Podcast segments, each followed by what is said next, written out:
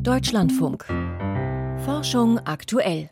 Heute mit Katrin Kühn und einem Blick auf die Kinder und Jugendlichen jetzt am Ende der Pandemie.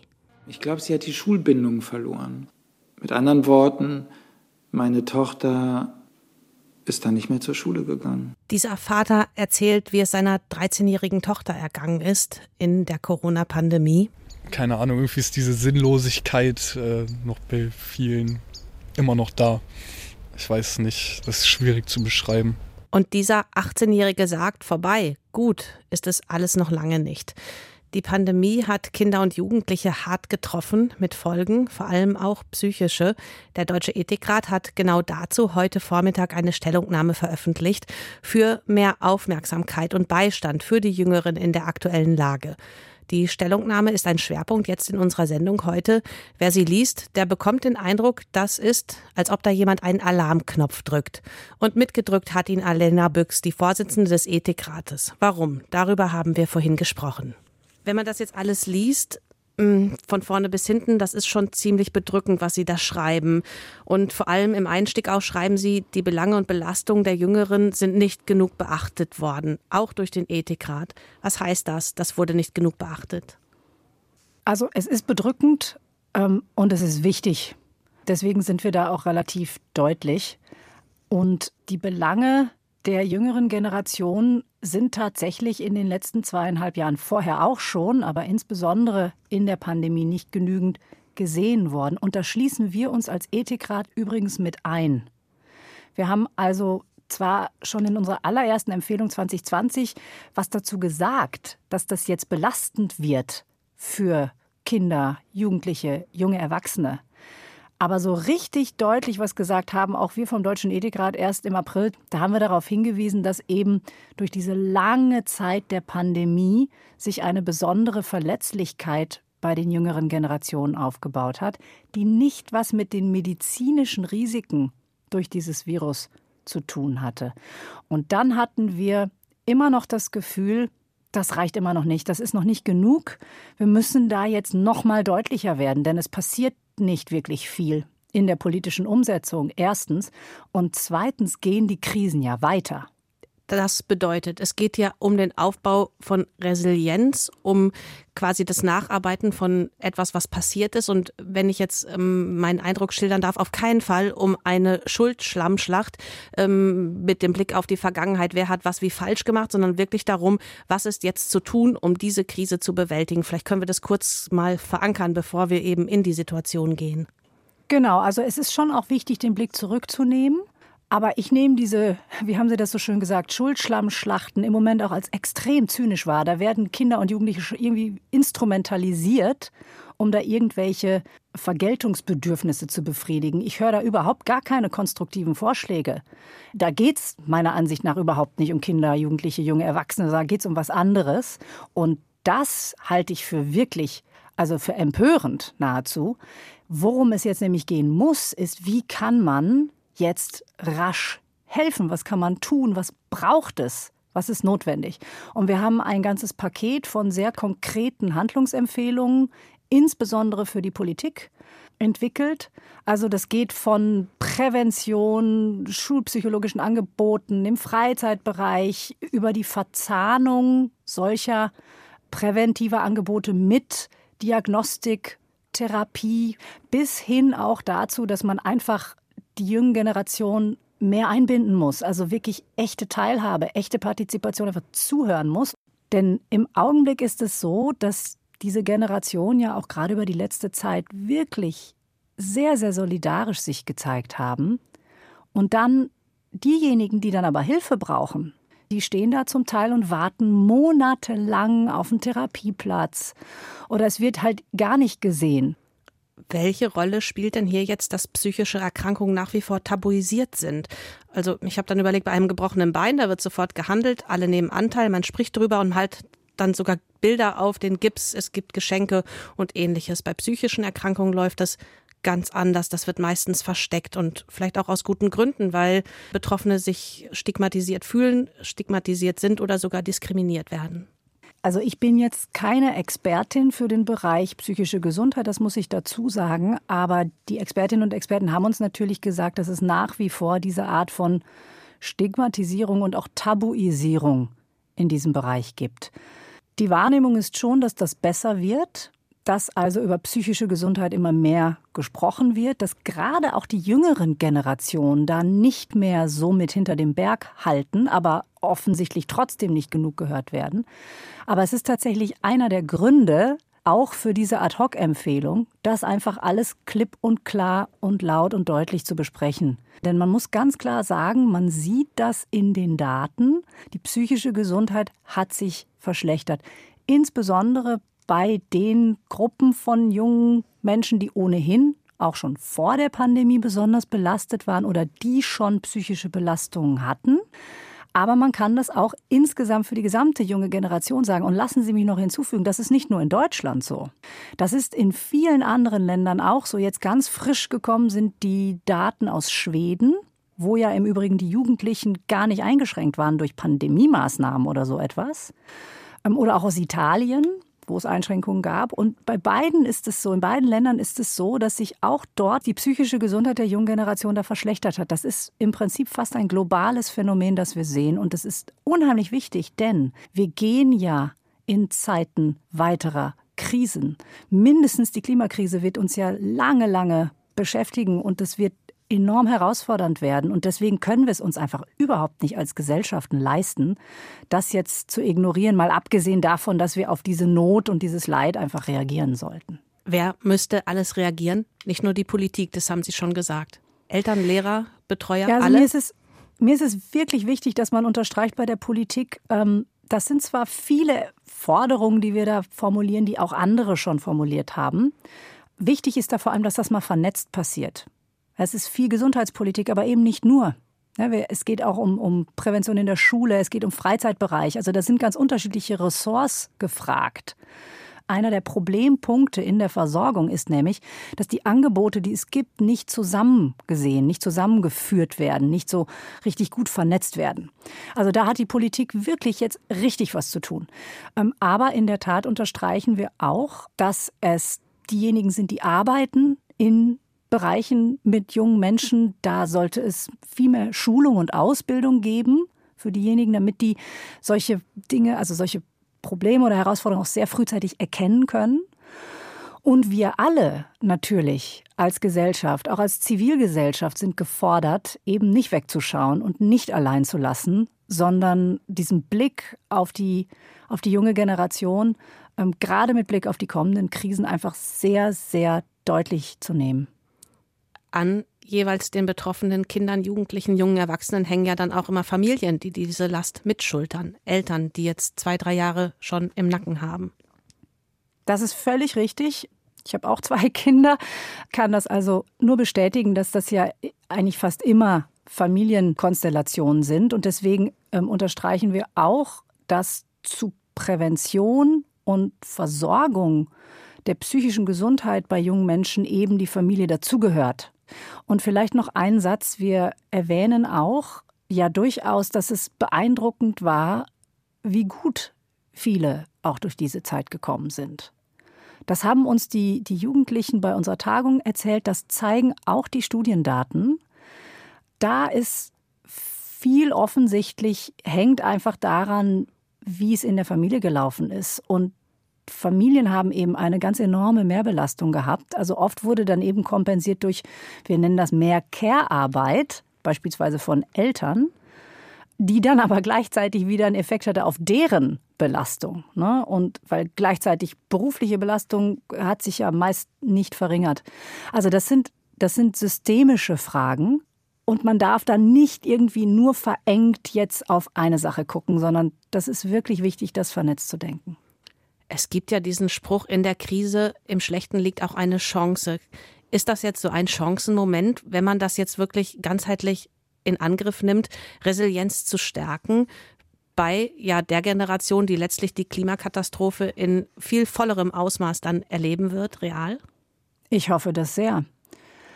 Ich hoffe das sehr. Ich hoffe, dass auch diese durchaus aufgeheizten Diskussionen, die wir zum Teil sehen, damit hatten Sie ja begonnen, ähm, dass die zumindest so problematisch ich die zum Teil finde, zumindest dazu beitragen, dass wirklich ein bisschen Aufmerksamkeit auf dieses Thema kommt, ähm, dass man das jetzt nutzen kann. Ähm, und ich glaube, diese Verknüpfung mit den kommenden und aktuellen Krisen, dass man eben nicht, dass man das nicht nur sozusagen in diese Pandemie-Ecke stellt, sondern dass das etwas ist, was wir für alles brauchen. Ich kann nur hoffen, dass jetzt unsere Empfehlung, aber natürlich auch das, was viele andere zu dieser Thematik sagen, ähm, aufgegriffen ähm, und gestaltet wird ähm, und dem Nachdruck verleihen. Jetzt meine letzte Frage oder es ist vielleicht eher eine Bitte. Sie machen deutlich als Ethikrat, wie viel die Jüngeren geleistet haben, wie viel sie ertragen haben und eben wie solidarisch sie mit den Älteren und mit anderen vulnerablen Gruppen waren. Und dass sie empfehlen, dass dem jetzt mal wirklich öffentlich Danke gesagt wird, ganz klar adressiert an die Jüngeren. Jetzt wissen wir nicht, ob das kommt. Vielleicht könnten Sie, würden Sie das machen für den Ethikrat? Also ähm, sehr das, gern. Das ist ja etwas, was auch wichtig ist bei. Sehr gern. Wir machen das in dem Papier auch. Also wir sagen wirklich Danke ähm, und wir zollen höchsten Respekt und das tue ich sehr gerne hier nochmal. Das ist so beeindruckend gewesen und ähm, ich ganz persönlich, ähm, aber ich spreche da, glaube ich, für den ganzen Ethikrat, wir sind wirklich zutiefst dankbar für diesen Beitrag. Das ist viel zu wenig und es fühlt sich fast ein bisschen lächerlich an, wenn man das so sagt. Aber ich glaube, Danke sagen, ordentlich Danke sagen, Wertschätzung zeigen, auch Respekt zollen, das ist nicht nichts. Das ist nicht nur symbolisch, das ist auch wichtig. Wir fokussieren natürlich auf diese ganzen Dinge, die in der Politik verbessert werden müssen, auf mehr Ressourcen, auf mehr Mitarbeiterinnen und Mitarbeiter, auf mehr Vernetzung, auf mehr Prävention, auf mehr Therapie und so diese ganz praktischen Dinge. Aber ich würde mir wirklich, wirklich wünschen, und ich bin traurig, dass wir das als Gesellschaft ein wenig verpasst haben, weil wir aus der Pandemie, wir hatten nie so eine Phase, wo man mal ein bisschen heilen konnte gemeinsam, ein bisschen aufarbeiten, sondern direkt kam die nächste schreckliche Krise mit dem Ukraine-Krieg. Und das ist, das ist furchtbar, weil dadurch auch diese Zeit verloren gegangen ist, in der man den Jungen hätte wirklich danken können. Und das ist jetzt, das ist wenig, das hier zu tun, aber ich tue es aus vollem Herzen. Alena Büchs, Vorsitzende des Deutschen Ethikrates, mit einem Danke auch an alle Kinder und Jugendlichen und junge Erwachsenen in Deutschland. Anlass war die Stellungnahme des Ethikrates heute zur psychischen Gesundheit Jüngerer und Raum bieten für das, wie geht es Ihnen, den Jüngeren, jetzt im Auslaufen der Pandemie. Das ist wichtig und das macht auch unser neues Feature. Na, erstmal sind wir in dieser Zeit ja erwachsen geworden ich meine, ich war 15, da du hast angefangen, dein Leben zu genießen. Und dann wurde das halt wirklich super abrupt gestoppt. Die Corona-Pandemie hat Spuren hinterlassen. Und manchen jungen Menschen hat sie krank gemacht. Wenn das aufhört und man merkt, ich bin jetzt hier auf Land mit meinem durchlöcherten kleinen Bootchen und die anderen sind weggeschippert in die Karibik, dann fühlt man sich noch alleiner und noch ausgesetzter. Also wir machen uns da schon Sorgen, dass es so ein Nachschwingen nach der Pandemie gibt. Was ich mitbekommen habe bei meinen Freunden, das war ganz krass, dass die Art mit Frauen oder Männern zu sprechen schwierig geworden ist. Psyche im Leerlauf. Wie sehr hat die Pandemie Kinder und Jugendliche psychisch krank gemacht? Wissenschaft im Brennpunkt. Zu hören in unserer Deutschlandfunk Audiothek App oder unter deutschlandfunk.de Wissenschaft im Brennpunkt. Forschung aktuell jetzt ein Zoom ins Meer, eine Muschel, die da auf dem Grund liegt. Sie klappt ihre Schalen auf und zu. Viel komplexer ist das, was Kraken machen. Ein prima Beispiel die Krake Paul aus Oberhausen, die die Spielergebnisse auch zur Fußball-WM 2010 voraussagte. Auch Kraken sind wirbellose Tiere, aber sie lernen schnell. Wie sie sich so entwickeln konnten zu solchen Intelligenzbestien, das ist ein Rätsel. Denn ihr Erbgut ist da auf den ersten Blick gar nicht so besonders. Schon seit einiger Zeit wird diskutiert, ob Oktopusse und Co. vielleicht einfach bekannte Gene besonders clever regulieren. Eine neue Studie in Science Advances erklärt, wie das funktionieren könnte, und Volkert Wildermuth hat mit den Forschern darüber gesprochen. Seine erste Begegnung mit einem Kraken hatte Nikolaus Rajewski vor Jahren in einem kalifornischen Aquarium. Da habe ich zum ersten Mal in meinem Leben einen sehr lebendigen und, wie ich fand, charakterstarken Oktopus gesehen.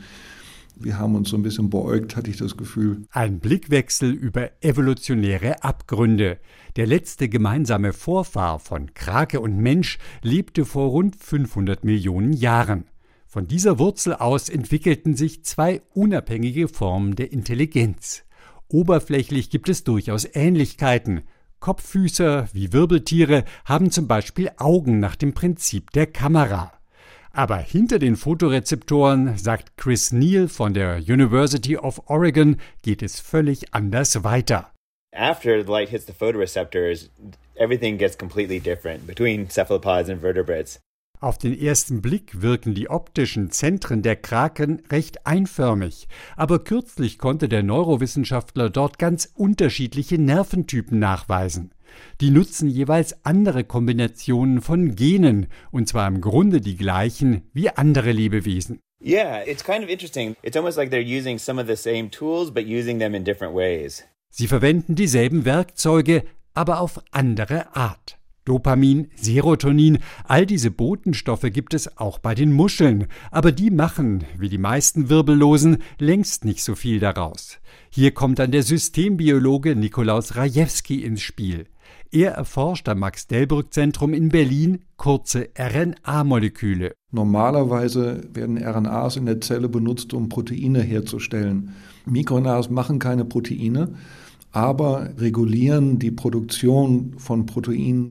Als er auf einem langen Flug einen Artikel über eine besondere Form der RNA-Nutzung in Kraken las, wurde er hellhörig. Ich hatte dann plötzlich die Idee, dass vielleicht der Oktopus so eine Art RNA-Künstler ist, der ganz viel mit seiner RNA macht. Die berühmte zoologische Station Neapel stellte dem Berliner Labor Proben von verschiedenen Kopffüßern und anderen Weichtieren zur Verfügung. Wenn man sich das anguckt, sticht der Oktopus wie eine, ja, äh, schießt wie eine Rakete da hervor in dieser Zahl von neu evolvierten, neu generierten MikroRNA-Genen. Mehr noch, das Team um Nikolaus Rajewski konnte nachweisen, dass viele dieser MikroRNAs bei verschiedenen Krakenarten sehr ähnlich sind. Wenn Gene stabilisiert werden während der Evolution, dann sind sie fast immer wichtig, weil man sieht generell, dass in der Evolution alles rausgefiltert wird, was nicht wichtig ist. Wir haben aber noch mehr Arbeit gemacht. Man kann vorhersagen, an was für Zielgene die MikroRNAs binden, um ihre Funktion auszuführen. Und dann konnten wir zeigen, dass diese Bindungsstellen auch in der Evolution konserviert sind, spezifisch konserviert sind. Und das sind ziemlich gute Argumente dafür, dass diese MikroRNAs eben auch wirklich wichtig sind. Zumal sie ganz besonders während der Gehirnentwicklung der Kraken aktiv sind. Hier gibt es Parallelen zu den Affen und Menschenaffen, die in ihren Nervenzellen auch viel mehr MikroRNAs nutzen als etwa Mäuse. Intelligenz benötigt offenbar eine neue Ebene der genetischen Feinsteuerung. Also Diese Studie zeigt sehr schön, dass es mit diesen MikroRNAs ein höheres Level an Kontrolle gibt. Sie können Gene regulieren und damit zu einer größeren Vielfalt von Zelltypen beitragen, die ein komplexes Gehirn braucht. Die Studie könnte tatsächlich einen Mechanismus hinter dieser Vielfalt gefunden haben. Chris Neal konnte sehr verschiedene Nervenzelltypen bei den Kraken nachweisen. Diese Tiere ertasten die Welt neugierig, mit ihren acht Armen, die nebenbei auch selbst mitdenken können. Sie können die Farbe ihrer Haut perfekt an die Umgebung anpassen oder die Partnerin mit auffälligen Mustern betören. Und wenn ein Fisch Lust auf Kalamari hat, wird er schnell erkannt und der Krake verschwindet im Tintennebel. Für all das brauchen Oktopusse große Augen, dahinter ein komplexes Gehirn und offensichtlich auch MikroRNAs. Volkert Wildermuth hat berichtet über ja, Gendoping fürs Krakenhirn. Und an dieser Stelle ist Zeit für die Wissenschaftsmeldung mit Anneke Meyer. Und erstes Thema: In Wilhelmshaven hat heute die Wattenmeer-Konferenz begonnen. Schwerpunkt der Verhandlungen zwischen den Anrainerstaaten Deutschland, Dänemark und Niederlande sind die Folgen der Klimakrise. Die Veränderungen, die der steigende Meeresspiegel und die wärmeren Temperaturen mit sich bringen, sind in dem Ökosystem bereits spürbar. Gleichzeitig werden in Seegraswiesen und Schlickböden Treibhausgase natürlich gespeichert. Umweltorganisationen sehen im Schutz des Wattenmeeres deshalb einen wichtigen Beitrag zum natürlichen Klimaschutz. Ein weiterer Verhandlungspunkt ist die Vereinbarkeit von Naturschutz und Nutzung. Das Wattenmeer ist seit 2009 als UNESCO-Weltkulturerbe anerkannt. Es ist aber auch Transitstrecke für den internationalen Schiffsverkehr. Dementsprechend groß sind die Interessenskonflikte. Ein Parasit könnte Einfluss auf den sozialen Rang von Wölfen haben. Toxoplasma gondii ist ein Einzeller, der bei Tieren und Menschen die Krankheit Toxoplasmose hervorrufen kann. In den meisten Fällen verläuft eine Infektion ohne offensichtliche Symptome. Eine Langzeituntersuchung an Wölfen im US-amerikanischen Yellowstone Nationalpark liefert jetzt Hinweise darauf, dass die Infektion aber durchaus überraschende Folgen haben kann. Wölfe, die den Einzeller in sich tragen, werden häufiger zum Leittier eines Rudels. Das berichtet ein Team des Nationalparks im Fachmagazin Communications Biology. Tiere, die in ihrem Blut Toxoplasmoseerreger trugen, verhielten sich aggressiver und trafen riskantere Entscheidungen. Heranwachsende Tiere verließen ihr Rudel deutlich früher. Für erwachsene Männchen erhöhte sich die Wahrscheinlichkeit, zum Rudelführer aufzusteigen, um fast 50 Prozent. Die Forschenden vermuten, dass Toxoplasma gondii Veränderungen im Gehirn verursacht, die Einfluss auf das Verhalten der Tiere haben. Ein Team der Technischen Universität Wien hat herausgefunden, wie ultradünne Materialien löchrig werden. Wenn man ein Loch bohrt, entsteht normalerweise ein Loch. Bei manchen ultradünnen Materialien, die nur aus einer oder wenigen Schichten von Molekülen bestehen, funktioniert das aber nicht. Sie werden einfach nicht löchrig. Nun haben Forschende der Technischen Universität Wien verschiedene ultradünne Materialien mit hochgeladenen Ionen beschossen. Dort, wo die Ionen auf das Material trafen, rissen sie Elektronen an sich und hinterließen eine positiv geladene Einschussstelle. Ob diese Stelle sich in ein Loch verwandelt oder nicht, hing davon ab, wie schnell Elektronen sich in dem beschossenen Material bewegen konnten. Das ultradünne Kohlenstoffmaterial Graphen bietet eine hohe Elektronenmobilität. Das heißt, Elektronen können sehr schnell nachfließen und die Durchschussstelle flicken, bevor ein Loch daraus wird. Bei anderen Materialien dagegen schaffen die Elektronen es nicht schnell genug zum Einschussort. Die positive Ladung kann nicht ausgeglichen werden. Abstoßungskräfte reißen die Atome auseinander. Das Ergebnis ist ein Loch. Ihre Beobachtung beschreiben die Forschenden im Journal Nanoletters. Die Affenpocken haben einen neuen Namen. Schon lange war darüber diskutiert worden und jetzt ist es soweit. Aus Affenpocken wird Mpox. Der neue Name ist an die englische Bezeichnung der Krankheit Monkeypox angelehnt. Der alte und der neue Name sind jetzt für eine Übergangszeit von einem Jahr parallel gültig. Danach soll nur noch die Bezeichnung Mpox verwendet werden. Die Umbenennung war als nötig erachtet worden, weil die Bezeichnung Affenpocken zu Missverständnissen und Diskriminierungen geführt hatte. In Brasilien zum Beispiel war nach einem Ausbruch Affen angegriffen worden. In vielen anderen Ländern hatte hatte der Name zur Stigmatisierung von Erkrankten geführt. Sternzeit, 28. November. Elon Musk und seine V2. Als SpaceX vor einigen Jahren seine Dragon-Kapsel präsentierte, die statt Fracht Menschen ins All tragen sollte, trug die zunächst den Namen Dragon V2. Jetzt verkündete Elon Musk, im kommenden Jahr gehe es mit Starlink V2 los. Bei Starlink, dem Satellitennetz für Internetverbindungen an jedem Ort, setzt er bei der zweiten Version auf stärker strahlende Satelliten. Dann soll das Signal auch direkt von üblichen Mobiltelefonen zu empfangen sein. Bisher ist für Starlink-Verbindungen noch ein spezielles Empfangsterminal nötig. Der Begriff V2 für Version 2 ist aber, hanseatisch formuliert, unglücklich. Natürlich will Elon Musk seine Unternehmungen in keinen Bezug zur Raketenwaffe V2 im Dritten Reich stellen. Aber entweder kennt der Unternehmer die Geschichte der Raumfahrt nicht oder sie kümmert ihn nicht. Die Bezeichnung V2 ist untrennbar mit der Waffe verbunden, die das Team um Werner von Braun entwickelt hat. Für den Bau der V2 schufteten Zehntausende Zwangsarbeiter in Peenemünde und in den Stollen des Mittelwerks in Nordhausen. Mindestens 20.000 Menschen wurden dabei ermordet. Die mit V2-Raketen abgefeuerten Bomben töteten tausende Menschen in London und anderen Orten. Die V2 hat wenig mit Raumfahrt zu tun, sondern vor allem mit Barbarei. Vielleicht besucht Elon Musk bei seinen Deutschlandreisen mal die Gedenkstätte des KZ Mittelbau Dora in Nordhausen. Das ist ein guter Ort, um mögliche Reste von V2 Peenemünde Romantik loszuwerden. Das war's für heute von Forschung aktuell. Ich bin Katrin Kühn und ich sage Danke für Ihre Zeit. Und gleich nach den Nachrichten in Wirtschaft und Gesellschaft die Corona-Lage in China und inwiefern andere Impfstoffe, mRNA, da helfen könnten.